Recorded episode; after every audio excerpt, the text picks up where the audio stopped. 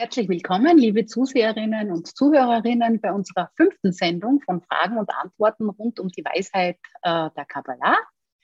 Mein Name ist Elisabeth. Boris ist unser Lehrer, der uns die Antworten gibt und die Erklärungen. Und ja, er hat eine kleine Zusammenfassung vom letzten Mal auch zusammengestellt und auf die sind wir schon gespannt. Bitte, Boris. Ja, vielen Dank. Ja, hallo zusammen, hallo Elli.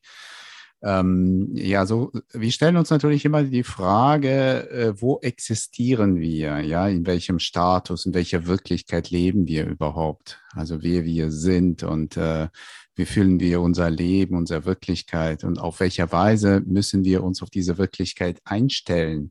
Ob wir in der Lage sind, überhaupt etwas zu verändern? Wie kommen wir in diese Welt? Wie gehen wir aus dieser Welt? Wie kehren wir wieder? In welchen Inkarnationszyklen? Wie funktioniert das? Ob wir noch in irgendwelchen Zuständen sind, die, äh, die wir vielleicht noch nicht erkennen oder nicht, äh, nicht fühlen, die genannt werden, dieses Leben, anderes Leben. Äh, gibt es andere Dimensionen außer der äh, oder denen, in denen wir sind? Ob wir in dem gegenwärtigen Augenblick in mehreren Dimensionen uns aufhalten können.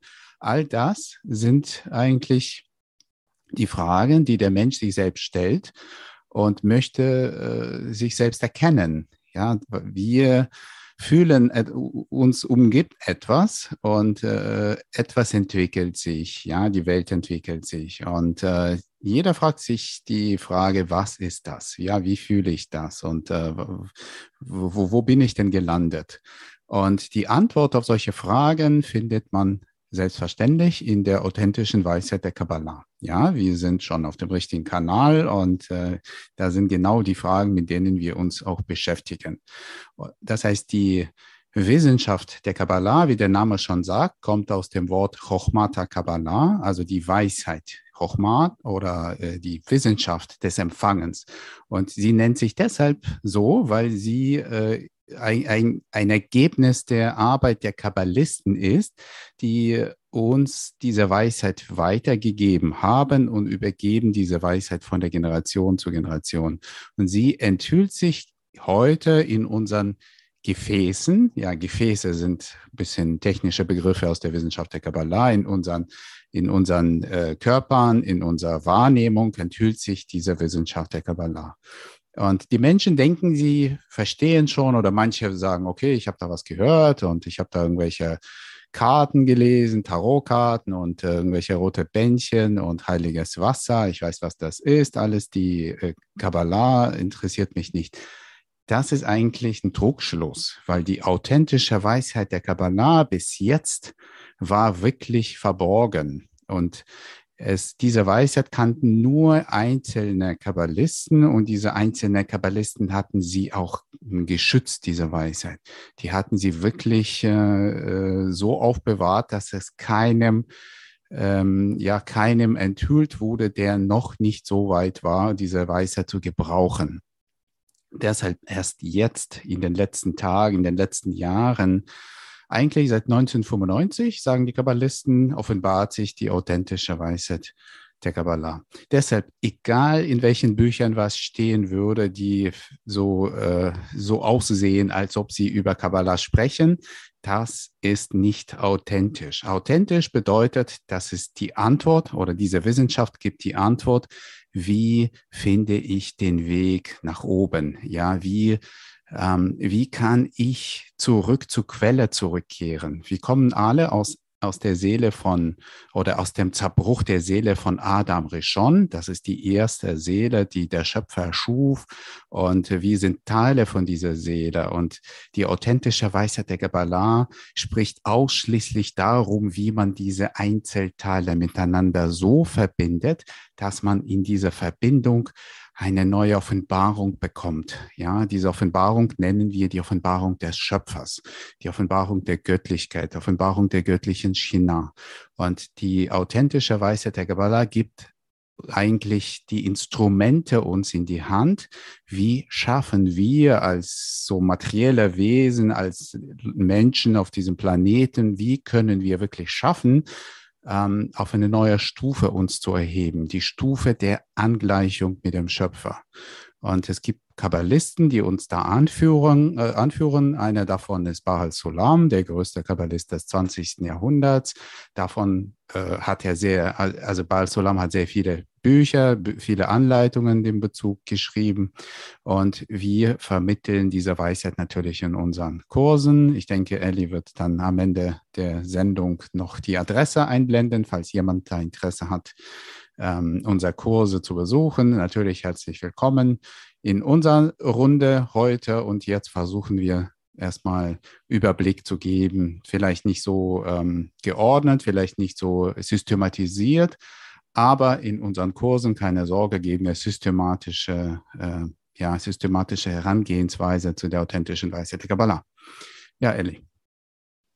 Genau, in den Kursen macht man das sozusagen Schritt für Schritt.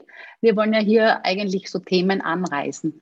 Und noch etwas Organisatorisches. Also wir sprechen heute über das Thema, wie wirklich ist die Wirklichkeit wirklich? Also ein wirklich spannendes Thema. Und äh, ich würde vorschlagen, so bis 16.30 Uhr werden wir ähm, ein bisschen Fragen beantworten, die wir vorbereitet haben zum Thema Wahrnehmung der Wirklichkeit. Auch einen kleinen Text haben wir noch zu lesen. Und ab 16.30 Uhr haben wir dann Zeit, Fragen zu beantworten unserer Zuhörerinnen und Zuseherinnen. Das heißt, äh, liebe Freunde aus dem Zoom-Raum, ihr könnt die Fragen, die ihr habt, äh, einfach in das Chatfenster stellen. Und wenn wir dann soweit sind, blenden wir euch ein. Und dann könnt ihr live die Fragen stellen. Natürlich kann man auch die Fragen, äh, die man hat, auf YouTube stellen in unserer Live, äh, Live-Sendung. Und ja, und wir machen es bis, 14, äh, bis 16.45 Uhr, das ist unsere Zeit irgendwie. Und jetzt würde ich den Boris bitten, da mal, äh, nach, da wir aus dem Vorwort vom Lehrbuch für, für Anfänger für die Kabbalah lesen, da wollen wir ja jetzt weitermachen und da hätten wir jetzt sozusagen den nächsten Abschnitt, der uns so ein bisschen in Richtung Wahrnehmung der Wirklichkeit führt. Ja, vielen Dank, Kelly. Ganz gerne. Wir lesen uns kurz ein bisschen den Ausschnitt aus dem Buch Lehrbuch der Kabbalah. Vielleicht haben wir schon letztes Mal so ein bisschen angefangen. Heute setzen wir fort und versuchen solche Fragen natürlich zu klären. Ich lese vor. Vielleicht, äh, also ich hoffe, dass man was sieht. Ja, obwohl die Weisheit der Kabbalah oft technisch oder verworren erscheint, ist es wichtig, sich daran zu erinnern, dass es sich um eine sehr praktisch orientierte Wissenschaft handelt. Die Menschen, die sie gemeistert und darüber geschrieben haben, waren Leute wie Sie und ich. Sie suchen nach Antworten auf dieselben Fragen, die wir alle haben. Warum wurden wir geboren? Was geschieht, nachdem wir sterben? Warum gibt es Leid? Und kann ich anhaltenden Genuss bekommen? Und wenn ja, wie? Und nachdem sie die Antworten gefunden und sie in ihrem eigenen Leben umgesetzt ha hatten, verfassten sie die Texte dieses Buches für die Nachwelt. In dieser Sammlung werden Sie genaue Erklärungen finden, wie Sie dieses feine Gespür für unendliche Freude und völlige Kontrolle über Ihr Leben erwerben können. Die Kabbalah lehrt, wie wir unser Leben hier und jetzt genießen können. Sie erklärt Konzepte wie nächste Welt, Seelen, Reinkarnation und Leben und Tod. Wie können wir Anfänger steht hier geschrieben, wie können wir als Anfänger solcher Wahrnehmungen erfahren? Wie können wir das wahre Bild der Wirklichkeit erkennen? Jeder von uns setzt Prioritäten in seinem Leben. Manches ist für uns wichtiger, manches weniger wichtig und manches brauchen wir gar nicht. Doch egal, welche Wichtigkeit etwas hat, wir setzen Prioritäten entsprechend einer einzigen Größe, dem Sinn unseres Lebens. Soweit steht in unserem Lehrbuch. Natürlich viele interessante Fragen werden hier aufgeworfen. Was können wir als Fragen hier, Elli, beantworten? Naja, zunächst einmal, was ist denn die Wahrnehmung und äh, was bestimmt eigentlich, was wir Menschen wahrnehmen oder wie wir etwas wahrnehmen? Weil wenn ich jetzt zum Beispiel hinausschaue, es ist ein schöner Herbst, äh, die Sonne scheint, die Bäume sind ver verfärbt, äh, es ist wunderschön, wenn man spazieren geht. Wenn man aber gleichzeitig zum Beispiel eine schlechte Nachricht erfährt oder etwas Geliebtes verliert, dann bricht, obwohl es außen schön ist und die Zeit weitergeht, für mich eine Welt zusammen, nicht? Also muss das auch mit der Wahrnehmung zu tun haben. Die Wahrnehmung ändert sich, je nachdem, wie man, in welcher gefühlsmäßigen Verfassung man ist oder in welcher Tagesverfassung. Also was kann man über diese Wahrnehmung noch sagen? Trügt sie einen? Ist sie eine Illusion? Oder ja, Boris, da bin ich jetzt wirklich gespannt auf deine Antwort. Okay. Na, so viele verschiedene Fragen versuchen wir erstmal auseinanderzunehmen. Also zum einen, was bestimmt unsere Wahrnehmung, wie du gefragt hast? Ja, ähm, oder was ist überhaupt die Wahrnehmung? Vielleicht fangen wir damit erstmal an. Die Wahrnehmung ist nicht nur das, was ich meinen Sinnesorganen wahrnehme. Von denen habe ich natürlich, äh, kennen alle fünf Sinnesorgane, also sehen, hören, riechen, schmecken, tasten. Ja, diese fünf materiellen Sinnesorgane besitze ich von der Geburt an. Also die, über die verfügt äh, jeder, jeder gesunde, normale Mensch in dieser Welt.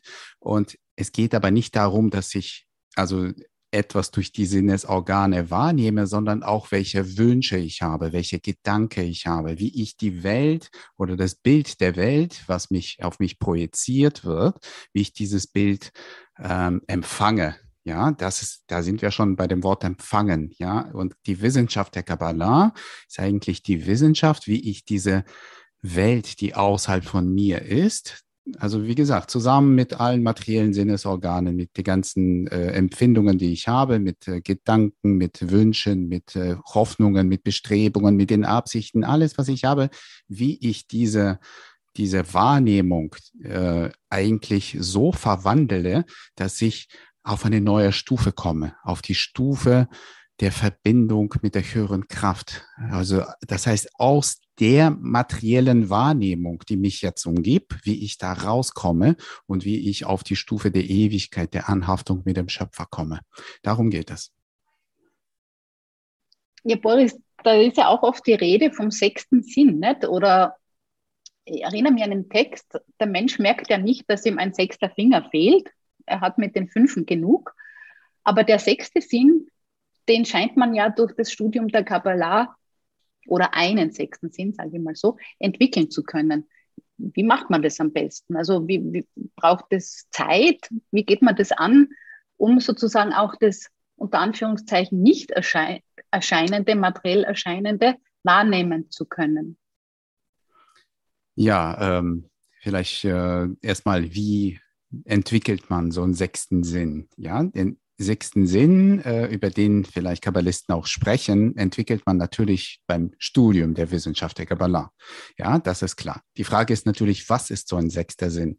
Und wie du richtig gesagt hast, Ellie, der Mensch hat nicht das Gefühl, dass ihm irgendein Sinn fehlt. Ja, ich bin komplett glücklich mit dem, was ich habe. Ich kann sehen, ich kann hören, ich kann riechen, schmecken, tasten. Das reicht mir eigentlich. Ja, wozu brauche ich dann noch irgendeinen sechsten Sinn?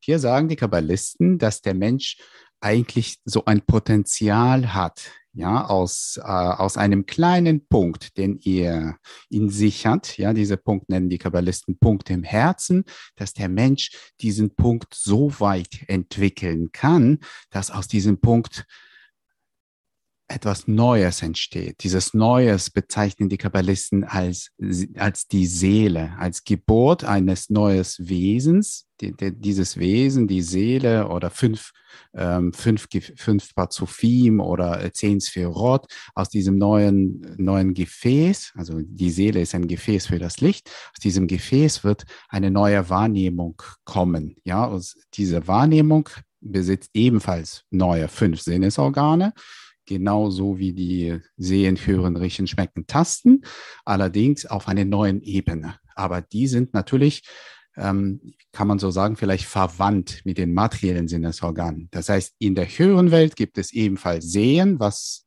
also materielle Sehen als Zweig davon eigentlich betrachtet wird. Ja, aber wir betrachten natürlich hier die Wurzel, die Wurzel vom Sehen und die Wahrnehmung ist natürlich dann eine, eine neue, eine neue Wahrnehmung in einer neuen Welt.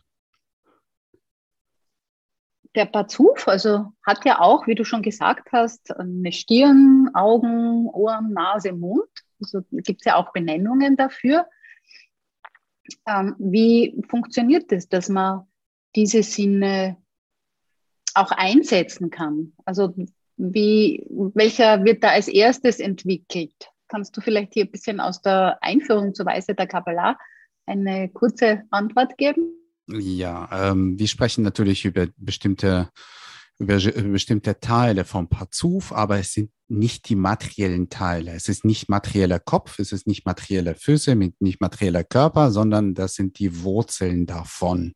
Ja, und deshalb kann man nicht äh, die, diese Form so angeben, wie, wir, wie, wie du jetzt die gezeigt hast. Ja, es ist nicht der Kopf, es ist allerdings die, der Wurzel vom Kopf. Und das hat nicht die, diese runde Form, sondern das hat eine Qualität, eine Eigenschaft vom Kopf. Das heißt, im Kopf vom Parzuf wird die Berechnung durchgeführt, die Absicht, ja, die Absicht, äh, das heißt, wozu verwende ich meinen Parzuf? Wie verwende ich das? Wie kann ich Licht empfangen, um dem Schöpfer zurückzugeben? Ja, dafür, dafür braucht man den Kopf.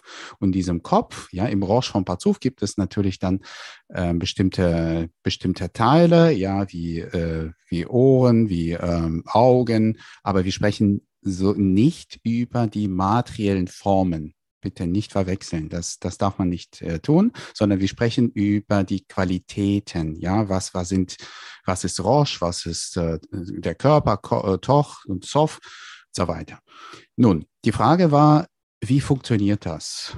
Wie werden alle mm, im Prinzip gelenkt durch ein Programm? Dieses Programm nennen die Kabbalisten der Wille zu empfangen. Der Wille zu empfangen bestimmt, wie wir die Welt wahrnehmen. Und ähm, der Wille zu empfangen für sich selbst, das heißt die egoistische Absicht für sich selbst zu empfangen, bestimmt, dass wir auf diese niedrigsten Stufe Olam Azeh sind. Das heißt, diese Welt, Olam Azeh auf Hebräisch. Und solange wir in dieser Absicht bleiben, dann sind wir quasi auf diese, auf diese Bo auf dem Boden quasi angelangt und können uns nicht erheben in die Höhe. Wie kann man denn in die spirituelle Höhe sich erheben? Das kann man dadurch machen, dass man die Absicht verändert. Die Absicht für sich zu empfangen zu der Absicht des Gebens. Das heißt, je höher wir aufsteigen in den Parzufim, in der Struktur von Adam Rishon, desto mehr und desto reiner ist dann die Absicht des Gebens. Ja, und dann der Wille zu empfangen, was ein Gefäß darstellt. Ein Parzuf ist der Wille zu empfangen mit der Absicht des Gebens. Bei jedem Parzuf, in, wenn man den immer höher und höher im Prinzip entwickelt, bei jedem Parzuf gibt es immer eine stärkere Absicht des Gebens, so weit, dass man für sich selbst gar nichts empfangen möchte, sondern man kann dem Licht widerstehen. Je höher man aufsteigt, desto, desto härter, desto schwieriger ist es, dem Licht zu widerstehen. Dafür braucht man starke Kraft und dafür, also die Kabbalisten nennen diese Kraft Massach, der Schirm und ähm, wir sind in unserer Wissenschaft der Kabbalah wirklich gut beraten, diesen Massach zu entwickeln. Das ist eigentlich das Essentielle, was uns fehlt, der Massach dem Licht zu widersetzen. Und das ist, äh, womit wir uns beschäftigen. Boris, jetzt habe ich wirklich eine Frage, wo ich mir denke, da könntest du mir vielleicht helfen. Also, wie du ja gerade gesagt hast, man nimmt die Wirklichkeit eben nur in dieser materiellen Welt wahr. Jetzt nehme ich meine Wirklichkeit um mich herum als sehr leidvoll im Moment wahr, weil wir stehen wieder vor Lockdown und es gibt viele Erkrankungen und es gibt viele Streitereien und so weiter. Und ich möchte aber gern dieses Bild, das ich sehe, mit der richtigen Absicht sehen, um mich eben vielleicht mehr der Spiritualität zu nähern. Wie könnte ich denn das angehen, dass ich diese momentane Situation mit der richtigen Absicht betrachten kann?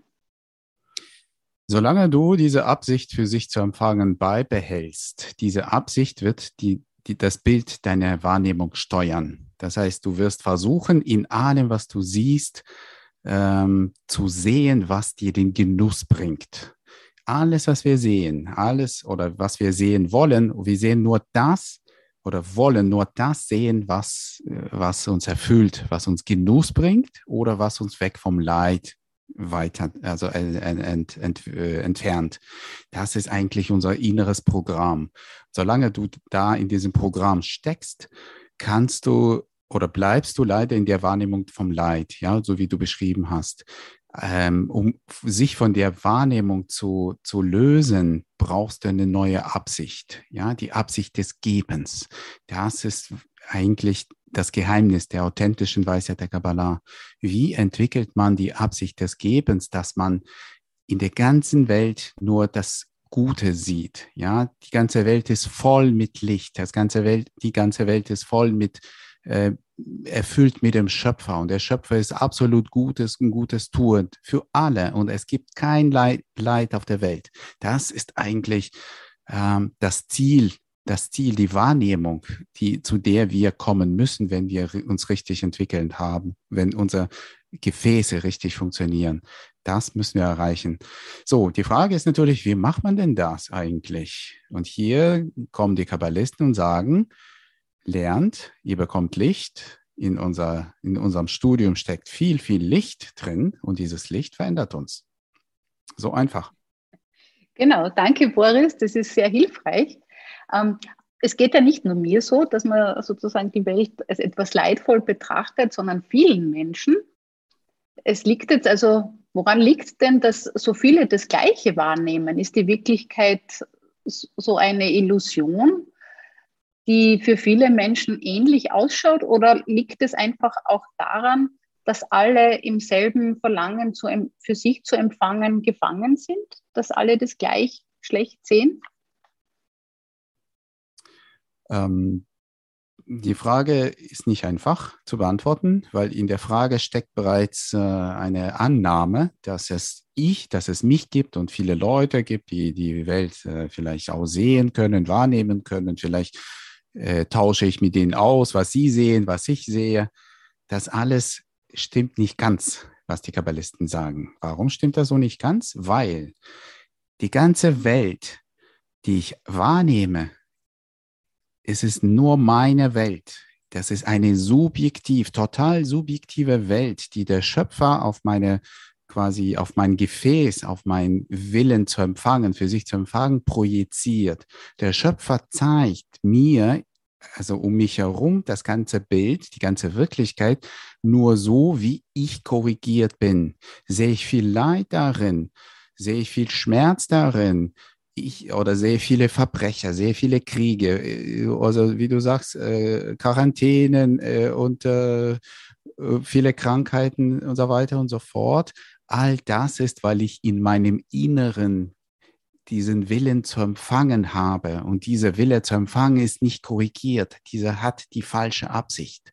Und deshalb die Frage ist, ähm, was nehmen denn die anderen wahr, ist nicht ganz richtig, weil es gibt keine anderen. Es gibt nur mich und den Schöpfer. Du kannst natürlich fragen, ist das nicht so einsam, dass man nur mich und den Schöpfer gibt? Wo sind dann die anderen Geschöpfe? Wir sind alle Teile eines Systems und alle Teile so sagen die Kabbalisten, eigentlich sind bereits in der Anhaftung, in Verbindung mit dem Schöpfer. Und nur ich bin das einzige Teil, was sich noch korrigieren muss. Und so, sobald ich mich korrigiert habe, werde ich sehen, dass alle wie Engel um mich herum, ja, die, die alle sind wie wirklich liebevolle Wesen, die nur das Beste für mich wollen. Ja, und zwischen uns ist nur der Schöpfer das ist eigentlich die ideale Wahrnehmung. Und es gibt wirklich in diesem Bild kein Leid, es gibt in dem Bild kein Schmerz, es gibt keinen Krieg, es gibt nur voll Licht, also die Welt voll mit Licht und Liebe. Vielen Dank, Boris. Das ist sehr tröstlich und das, glaube ich, spornt uns alle an, hier weiterzumachen bei ich unserem hoffe, Studium. Ich hoffe natürlich, ja. Auf jeden Fall.